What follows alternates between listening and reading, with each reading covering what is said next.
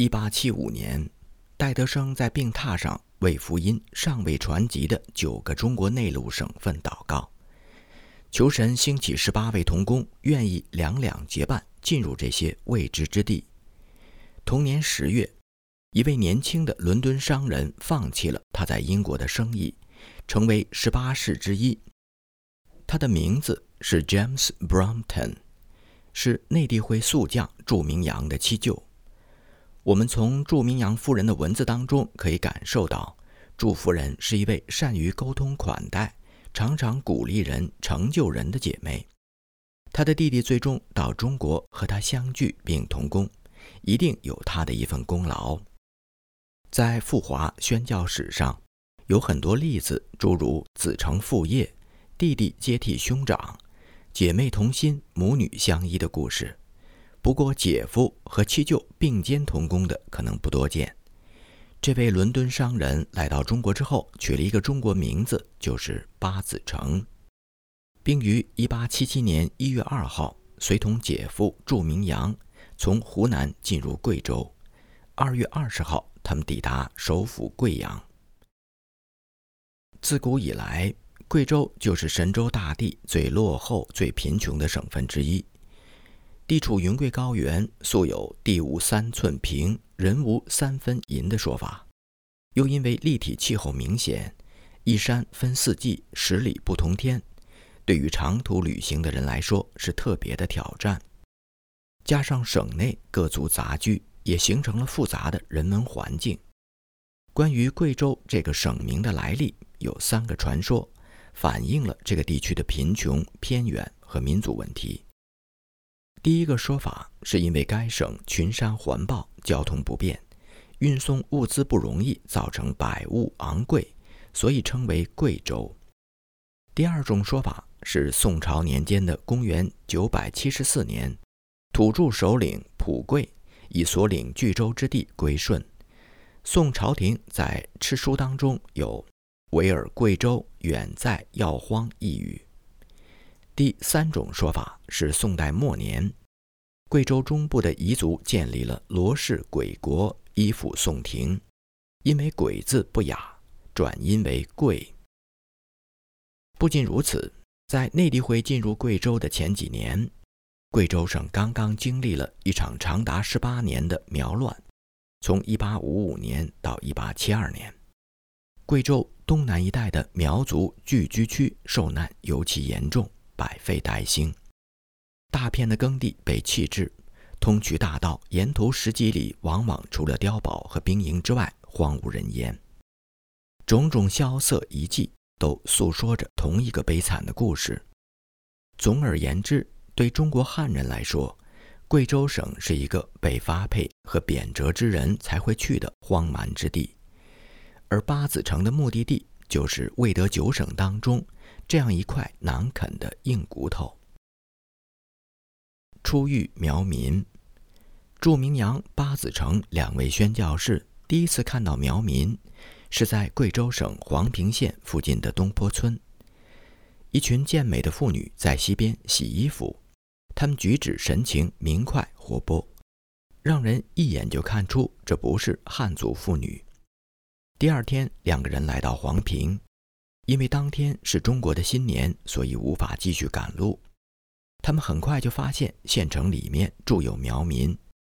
当他们把一份福音单张递给屋门口的妇女时，一位苗族男子出来请他们进去坐。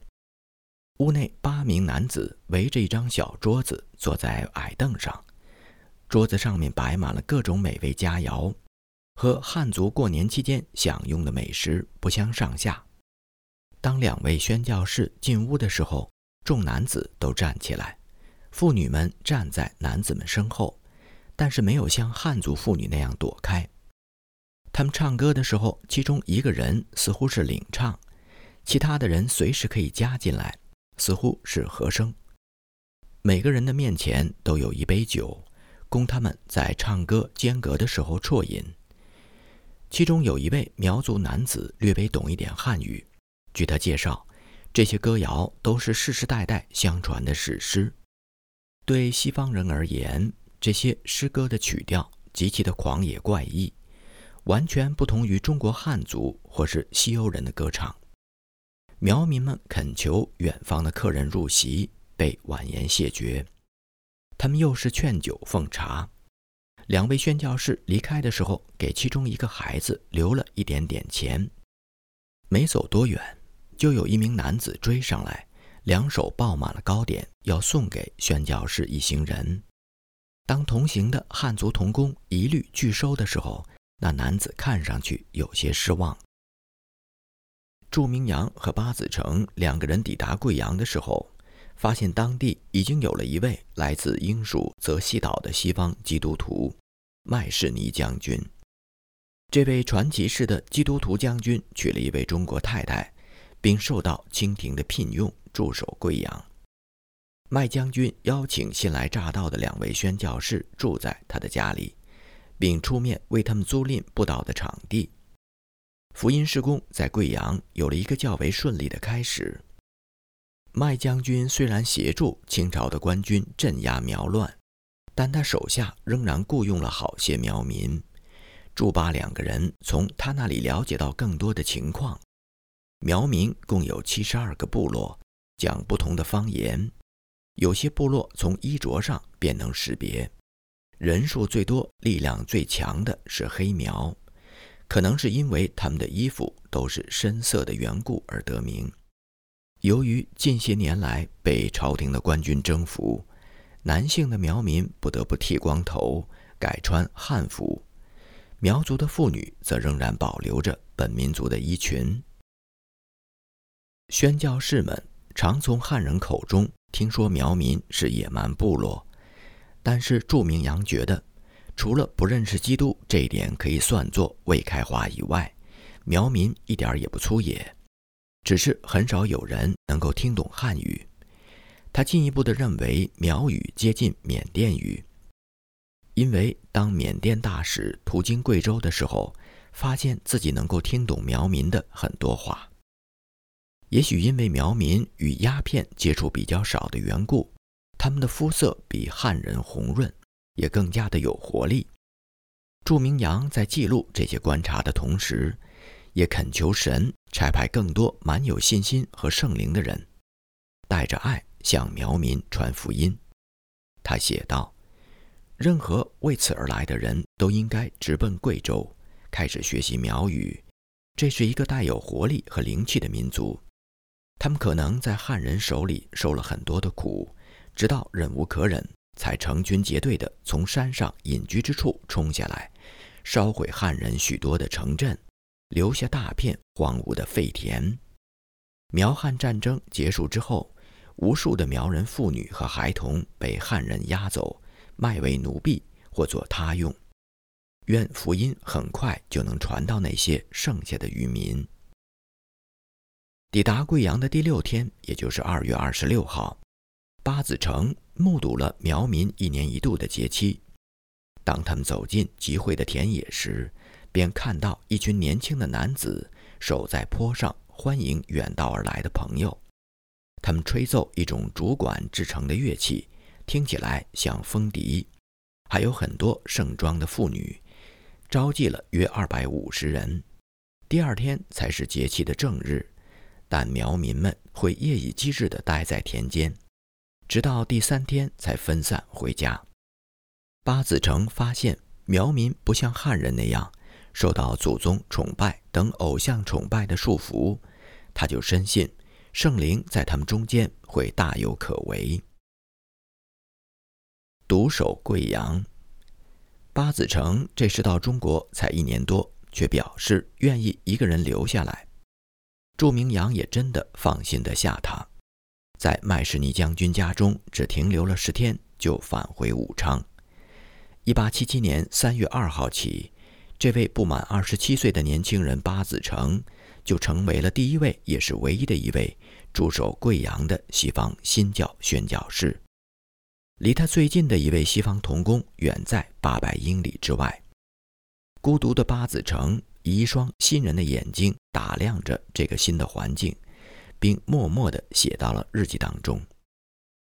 二月二十八号，今天去看了一下供我们租用的那套房子。位置很好，如果带有二楼的话，还可以看到城西群山和大部分的街市。不到一周时间，砌砖匠和木匠便在租下的房子里开工。他们拆掉店铺的旧装修，也准备了改造成礼拜堂所需要的木料。三月二十三日，一位姓裴的先生登门造访。五年前，遁道会的沙牧师 Mr. Scarborough 在汉口为他施洗。至今，他已经在贵阳住了四年。我非常高兴地发现，这里至少住着一位土生土长的基督徒。罗马天主教徒的群体当中，虽然有不少虔诚的信徒，但他们对所属教会的荒谬之处毫不知情。三月二十八号。昨天在街上遇到一个人，今天来找我。他说自己曾经在香港一位德国宣教士主持的差会学校读过几年书，也是该宗派的会友之一。大约在三年前，他回到了老家贵阳，但是从他所说的来判断，我担心他并未竭力为主发光。或许神会使用我们来兼顾和重新建造它。常有三教九流不同的人来拜访我，因此总有机会和他们分享神的爱。四月一号，今天早上是复活节主日，我想应该去看看天主教大教堂的弥撒礼拜，所以我就参加了他们七点钟的弥撒。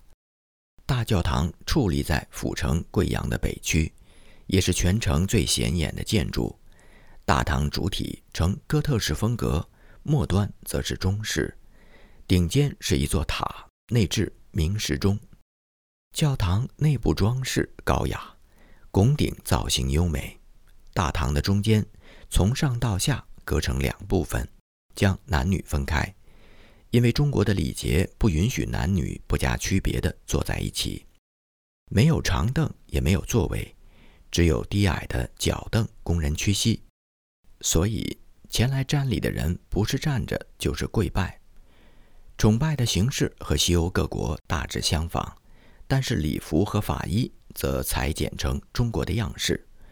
主教启动弥撒，一大群瞻礼者领受圣饼。我觉得总共有八百名男子在场，我当然看不到女信徒，但是我一路走过来，看到了不少瞻礼的女子。后来我听到有人在院子当中鸣放鞭炮的声音，我颇感惊讶，因为这是在寺庙当中拜偶像的时候常见的迷信习俗。我觉得天主教徒这样做已经和异教相去无几了。有人告诉我，到了晚上他们放的鞭炮更多。四月四号，今天中午，我们开放礼拜堂宣讲福音。因为没有在外面贴告示，只有三四个人进来。这座礼拜堂或者叫它布道所，是一个木建筑，可以坐得下五六十个人。求神赐福，让更多的灵魂能够通过这个卑微录室里宣讲的话语而重生。我们计划每天中午开门布道。四月八号，两天前我们在礼拜堂门前贴出了告示。表明每天都会开放，欢迎大家进来。结果来的人就多起来了。哦，我多么渴望能把当地话学得更好，这样就能更清楚地告诉他们神的恩典如何带来救恩。尤其是今天进来很多听众，我讲道时也发挥得很好，因为当地天主教徒人数很可观，许多人对福音并不陌生。至少知道有一位神和一位救主耶稣基督。其中一些人提出颇有深度的问题。如果神许可，他们很快就会领受到能够带来救恩的知识，认识永生真神和他所差来的那一位耶稣基督。可怜的人们呢？他们将要面对的是何等苍白恐怖的永远死亡，没有指望，没有神。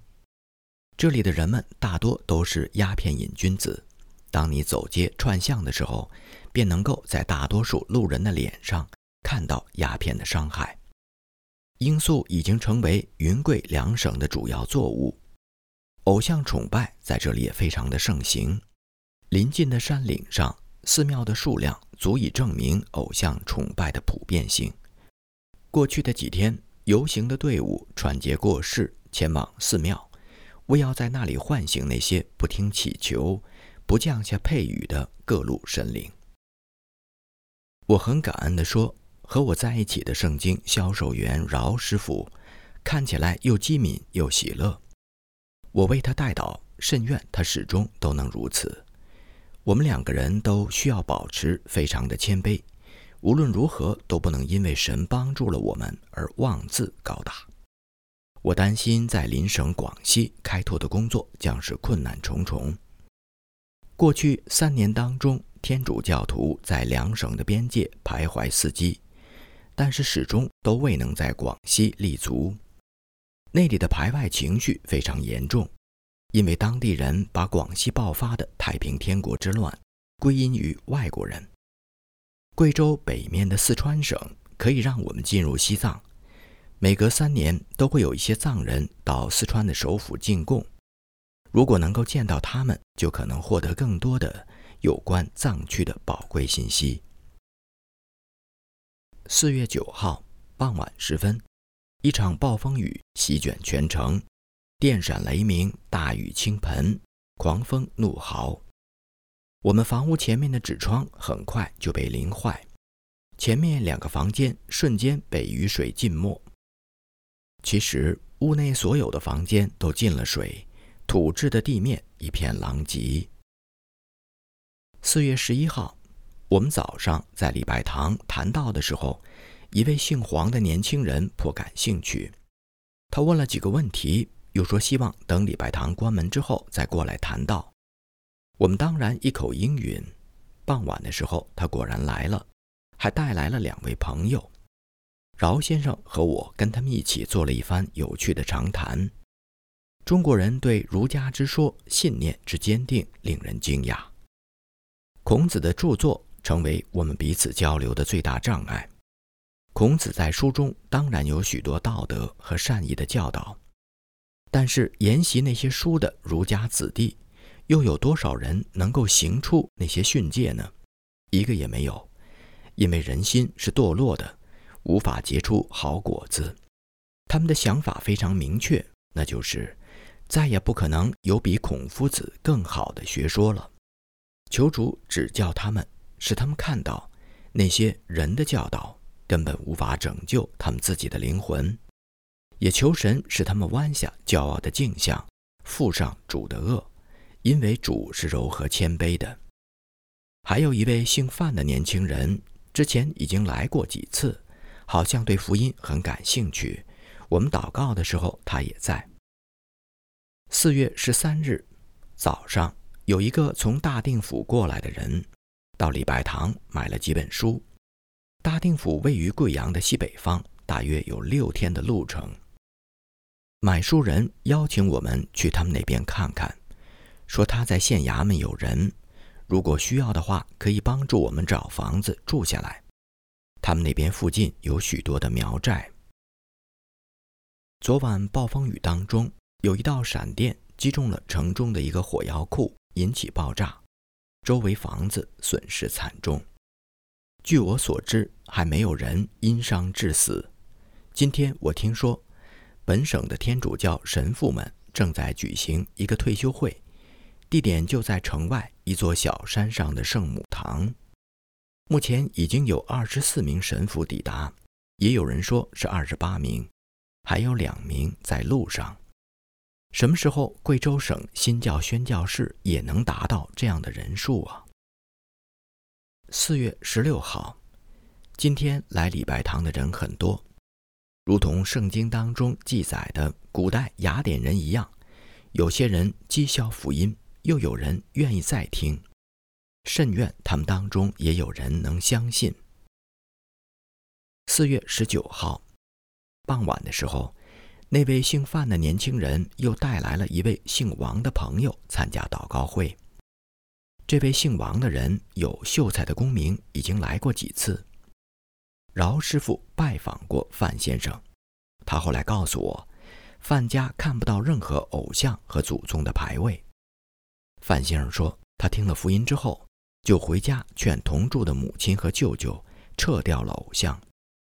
饶师傅还提到，因为王秀才现在已经不再拜家里面的偶像和祖宗的牌位了，他的兄弟还和他争吵过。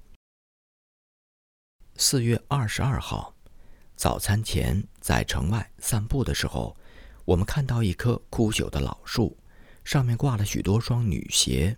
据说，观音曾在此树下向人显现，因此许多人过来求子，并把脚上的鞋献给观音。我们又走进小河边一所庙宇，房舍多处覆盖攀援而生的玫瑰，花香浓郁。庙里有一口远近闻名的大钟，钟身上铸有许多黄铜的佛像，据传说有一万个。庙宇显然建在风景最秀丽之处，又因园子打理得好，鲜花盛开，颇引人入胜。散步回来，我们进行了早崇拜。我很感恩地说，在这里传福音的过程当中，我受到了很大的鼓舞。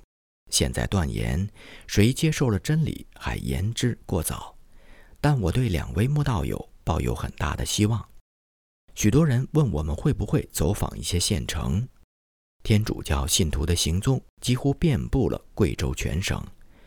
如果我们能在他们之前在一些城镇站稳脚跟，可以算是一件很了不起的事。然而，当我写到这里，这个痛苦的事实摆在我面前。做工的人少，真的很少。什么时候工人们会涌现出来，收获那些等待他们收割的庄稼呢？我实在赞美主保守我在这里快乐。我想你们若知道我毫不孤单的话，也会喜乐起来。四月二十六号，过去的四天我的身体一直很糟，今天有所好转。城里现在很多人生病，发水痘、发热等等，不一而足。毫无疑问，和春季雨水较多有关。这里的房舍在通风和排水方面设施都很差。四月二十七号，今天礼拜堂关闭之后，我和一位姓唐的朋友畅谈了许久。他问了些颇有深度的问题，又说他在一位朋友的家中看过我们的几本书。参加今晚祷告的人数超过了以往。四月二十八号，今天来礼拜堂的人很少，因为附近一所庙里在唱戏，戏台对当地中国人的吸引力显然远远超过了福音。在圣灵赐予他们属天生命之前，他们的兴趣仍然是属肉体的。一位姓余的士绅劝我用这里读书人的典章传福音。可我说，神的福音不需要借助任何人的办法。五月八号，不断有人来礼拜堂，这些被罪蒙蔽的可怜的灵魂，甚愿他们也能够来到基督面前。是的，即便在这个地方，主也必定为自己的名而选召一批属他的子民。五月二十六号是星期六，过去的一周。来礼拜堂的人不是很多，但有少数几位每天都来。我们应当重视向两三个人宣讲福音的殊荣。他们从来没有听过福音，因而比我们更加珍惜这样的机会。今天下午，我听到一声敲门声，向外一看，原来是麦卡蒂先生。因为欣喜过度，一开始我就像罗大一样忘了开门。从门栏上面伸过手去和他相握。他从四川的成都过来，经过长途跋涉之后，来到一个可以安静休息的地方，让他很高兴。五月二十七号是星期天，早上的会谈很好，有三位慕道友参加。下午得到消息，说麦士尼将军等候的那些货已经送达了，包括几箱基督教的书籍和小册子。是麦士尼将军此前订购的，他好心的把这些材料转交给我们，让我们根据需要随意的分发。这份礼物非常及时，因为麦卡蒂先生带的书已经卖完了。他一直以为能够在我这里补添一些，而我自己所存的书也所剩无几。晚上，我们在麦将军家中一起祷告。今晚是和这位亲爱的良友一起度过的最后一个愉快的礼拜天的傍晚。五月二十八号，麦士尼将军今天一早要离开贵阳府，他前来和我们道别，并留下些东西由我们保管。我们一起做了祷告，依依不舍地分手。自从我离开英国以来，从未像今天这样伤感惜别。他是如此一位令人喜爱的良友。和蔼可亲，满有基督的爱心，给我带来不少的喜乐和安慰。麦卡蒂先生的到来也令我十分的欣慰，不至于一个人太感孤单。五月二十九号，今天早上，我高兴地看到有四位老婆婆走进礼拜堂，她们坐了很久，其中有一位好像能够听懂我们说的话，并转述给其他几位。我盼望有人能服侍这里的妇女。晚上，我和麦卡蒂正聊天的时候，木道友范先生来了。很快听说他遇到一个小麻烦，想听听我们的建议。他介绍说，大约二十四年之前，他的父亲，也可能是祖父，借给一位朋友三十两银子，对方一直都没有偿还。范先生现在急着想讨回这笔债。他父亲已经过世，借钱的人也已经过世，而借钱人的儿子拒绝偿还，说不知道这件事，因为当时他还只是个孩子。说到一半，有人进来了，范先生就先出去。后来他又把这件事向饶先生说起，饶先生说：“我们不会干涉这类纠纷。”我非常担心，唯恐范先生。他盼望我们能够像天主教神父帮助当地皈依者那样帮助他。如果确实如此，我们会非常的失望，因为本来以为他是真心求道的。从这件事上，我们也学到，对于遴选信徒受洗仪式要加倍的小心，耐心等候神的带领。五月三十一号，从昨天开始。麦卡蒂先生的身体一直欠安，又是发热，又是头痛，连起床的力气也没有。今天晚上有所好转。今天有一封我期待很久的信件送到，得知有三位宣教士兄弟正在前来和我相聚的途中，令我欣喜不已。不过他们到来之后，于爱德和花国香两位弟兄还要继续前往广西，还好。至少有一位弟兄会留下来陪我，这样的安排已经好过我的预期了。六月三号，礼拜天，今天的崇拜由麦卡蒂先生主持。下午进入教会的人很多。饶师傅身体不适，症状和麦先生一样。六月十七号，礼拜天，上礼拜四的早晨，麦卡蒂先生离开我们，前往云南。那天晚上，有一位姓张的先生上完了最后一课，申请受洗。我甚愿他是真诚求道的。今天早上，张先生和饶师傅都参加了崇拜。结束之后，我和张先生谈了一会儿，拷问他对洗礼含义的认识，并且很高兴地发现他的理解都正确。显然，我借给他的书，他都认真地读过了。今天。有几位师生进听房来听到，但因为过于骄傲，他们听不进去。其中的一位显得特别激动，说话又多又快，我们一个字也没听懂。他问了很多的问题，却又不给我们时间回应，反而是自问自答，说个不停。当然，他对自己的回答十分满意。他坚持说，福音和儒学完全相同。我想起了那句谚语：“不愿意看的人才是最瞎的人。”六月二十号，今天早上散步的时候看到一棵大树，这棵树最近变得远近闻名，成为当地人敬拜的对象。据说上个农历月，有一位官员的夫人患病，这位官员梦见一个人向他显现，说能治好夫人的病。官员问他的姓名和住处，这个人回答，他的名字叫做青，也就是绿色，家住在北门外，姓石那户人家的水井旁。官员起床之后，发现自己夫人已经痊愈，他自然归因于梦中之人的回春妙手。他满怀感激地前去寻访此人，为家眷蒙福一事聊表谢意。到了梦中所说的地方，四下打听，而邻居们都说附近并没有名字叫绿的这个人。一无所获的官员失望之余，忽然抬头看见这棵大树，春季的新芽绿意盎然。哦，官员恍然大悟，我明白了。这棵树就是青，肯定是树仙治好了我夫人。他连忙向树下拜，在树上贴了文告，盛赞其德，并祈祷树仙日后常年保佑。消息传出，众人分榻而至，拜树祈愿，把心愿写在红色的纸条上，挂在树枝上和旁边的一堵墙上。现在，这里已经汇集了数百张纸片。几乎贴满了整个树干和墙面。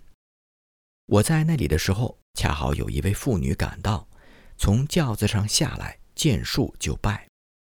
旁边有一位伺候的妇女帮忙烧纸、点蜡、焚香。我想这位妇女就是靠销售香烛纸钱也赚了不少钱。另一个在旁边的道士也过来协助，接受善男信女们的贡品。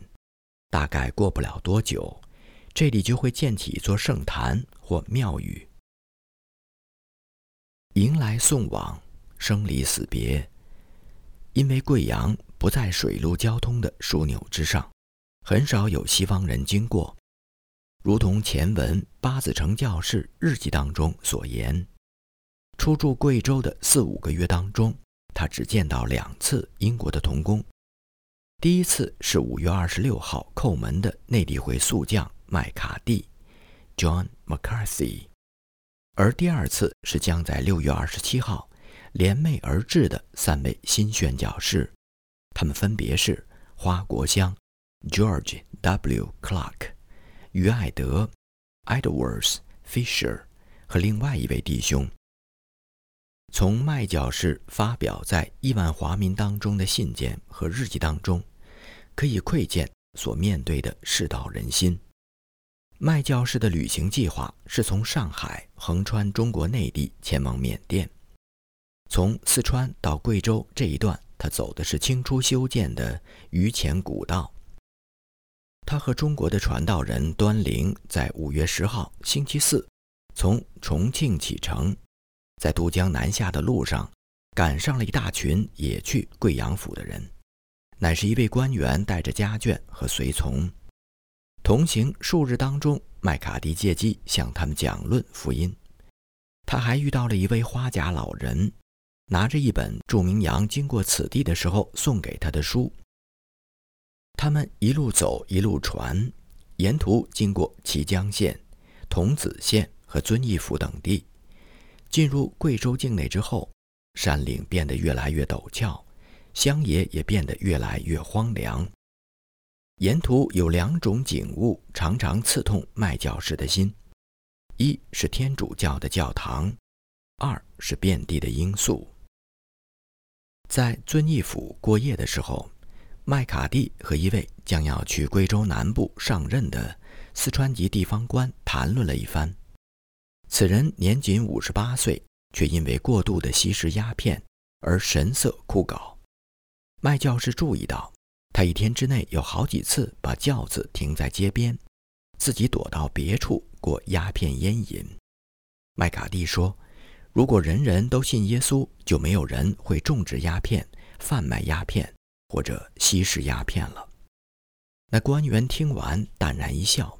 显然认为这种完美的世界太过遥远，因为这里半数的人都在吸鸦片。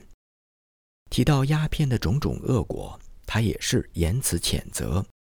当听说英国人也在鸦片贸易上有份儿的时候，他表示惊讶。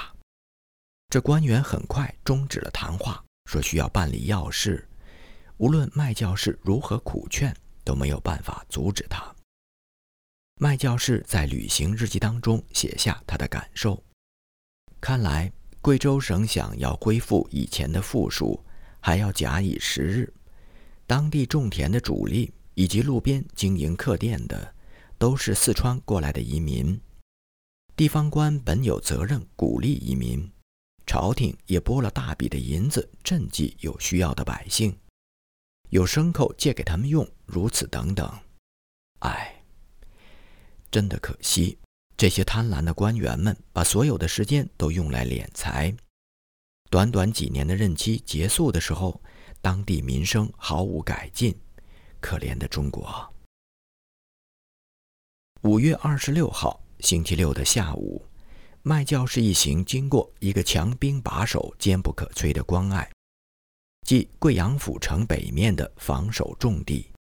关隘的四周几乎都被高耸的山峰包围，非常壮美。山顶一度种满了参天大树，不过为了防备苗民藏身，早已经被砍伐殆尽。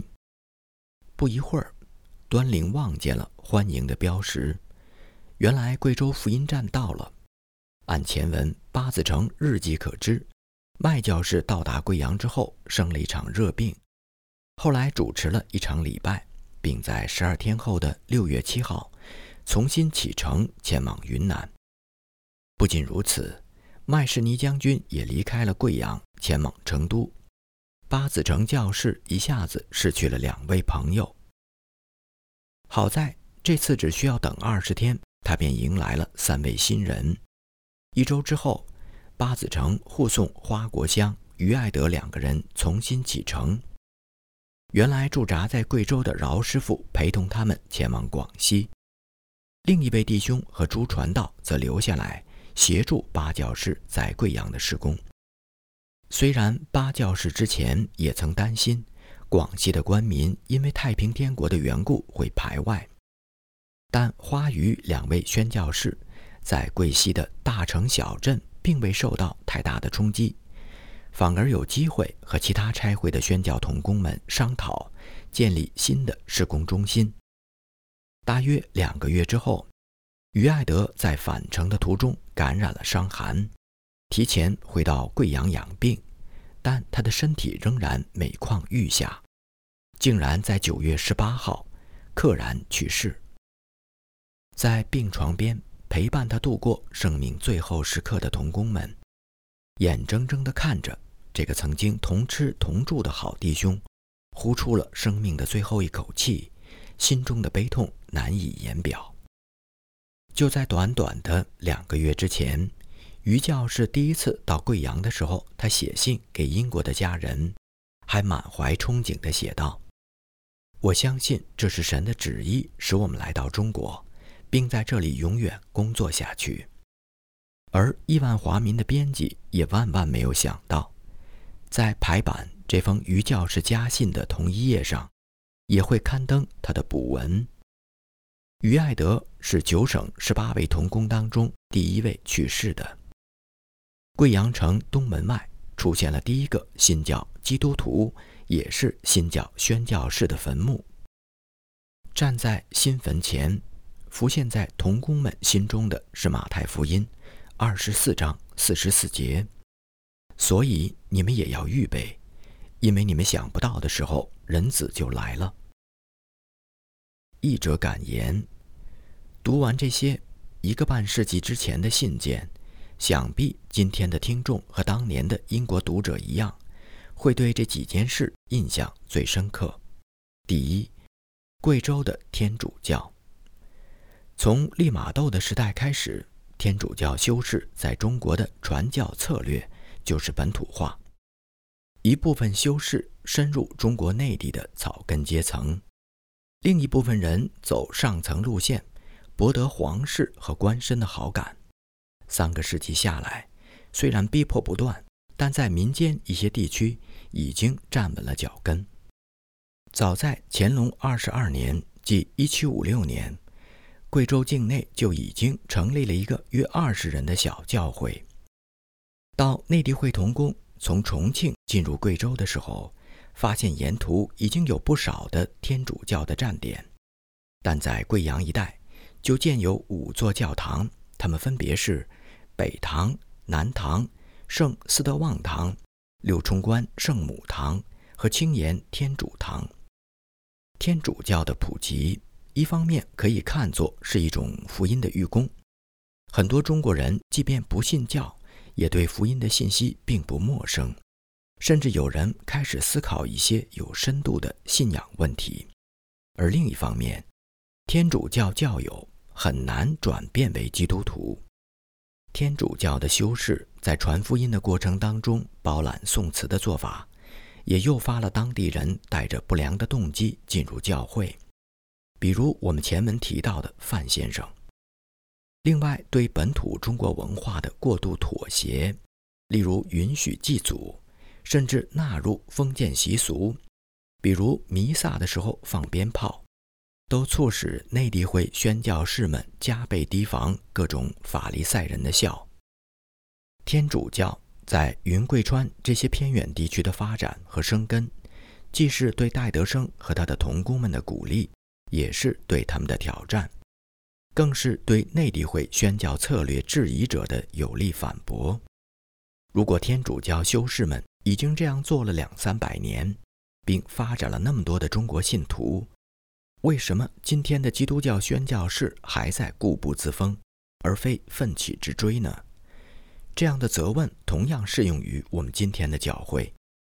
做工的人少，这个痛苦的事实仍然摆在我们面前。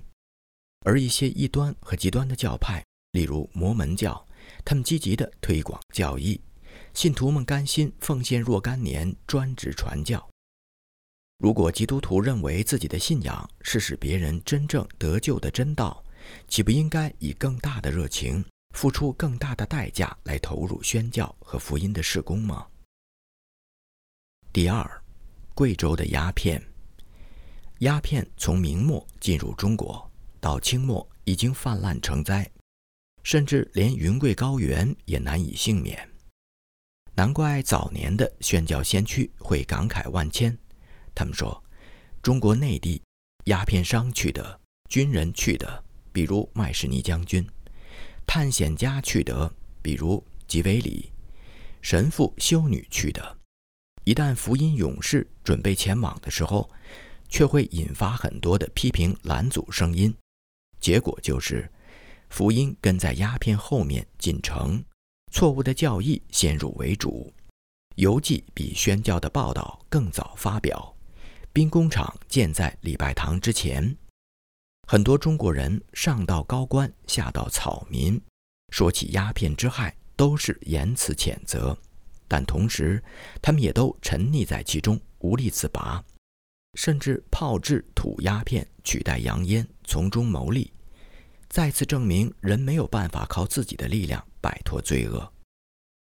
麦教士曾经看到，城外的乡民成群结队的带着自产的鸦片卖给城里人，简直是一幅让人不寒而栗的图画。在同一个集市上，麦教士带着中国的童工出售分发福音书籍和单张。简直就是黑夜当中射入的一道曙光。第三，贵州的苗民和当时的汉人相比，贵州的苗民既没有被儒释道驯服，也没有受天主教的影响，甚至没有被鸦片毒害，仍然处于原始宗教自然崇拜的状态。虽然当时内地会宣教士们对苗民的观察。还只能算作惊鸿一瞥，但是作为外来人，他们比偏见深重的汉人更能客观地欣赏苗民的淳朴和健美。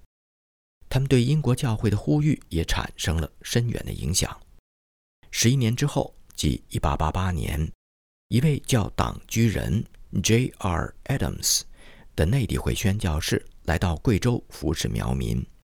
又过了十一年，即1899年。当地成立了第一间苗族教会，好消息在苗民当中传开。远在云南境内的苗人千里迢迢地赶到贵州来听到。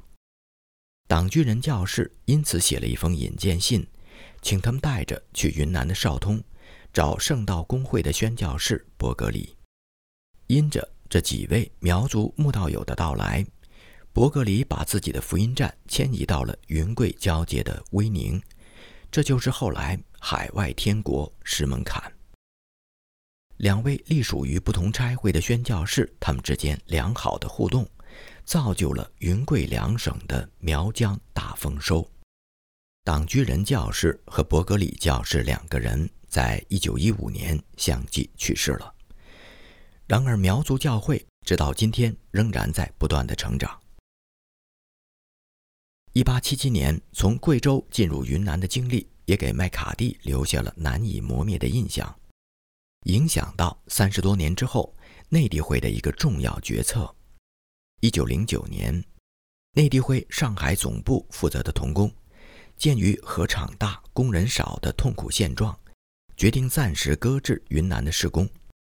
当时已经八十高寿的麦卡蒂据理力争，终于获准在宣教新人当中寻找人选。于是他挑中了一位叫赋能人 J.O. Fraser 的青年。很快，身材矮小壮实的巴士老翁和又高又瘦的青年才俊结伴来到缅甸的巴莫，又从那里骑骡子北上，进入云南。两年之后，麦卡蒂去世。赋能人则在云南腾冲留下来，又从那里进入大峡谷，成为傈僳人的使徒。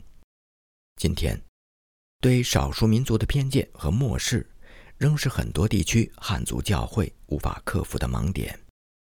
而基督工人各自为政、画地为牢，也是很多宣教施工难以突破的无形障碍。如果有一天，汉族的信徒能够像西方的宣教士那样，用欣赏的眼光观察身边的少数民族和弱势群体，基督工人能够像党居人教士把苗民引荐给伯格里教士那样，把木刀油转借给其他的主内机构；老少童工能够像麦卡蒂和赋能人那样，舍命力保偏远地区的宣教版图，或许神国迎来新丰收的前奏就到了。第四。神秘的那另一位弟兄，写到历史中的这一页，不得不提到文中所说的那位无名的英国弟兄。听众朋友应该记得，六月底到达贵阳宣教站投诉的有三位宣教士，埋葬了于爱德之后，花国江独自返回镇江，留下了另一位弟兄在贵阳陪伴八子成。这位神秘的弟兄全名是 Robert。Landale，我们暂时翻译兰伯特。亿万华民期刊之所以对他语焉不详，是因为当时他还没有正式加入内地会。兰伯特是英国富家之子，毕业于牛津大学。当他产生赴华宣教志向之后，他在爱丁堡高等法院做律师的父亲建议他先跟着戴德生到中国去看一看，再做最后的决定。这或许是内地会历史上最早的意向之旅。这位比八子成早一年抵达中国的青年才俊，与内地会这一宣教群体同甘共苦。于教士的坟墓并没有把他吓倒，而湖南、贵州人的排外敌意也没有把他吓跑。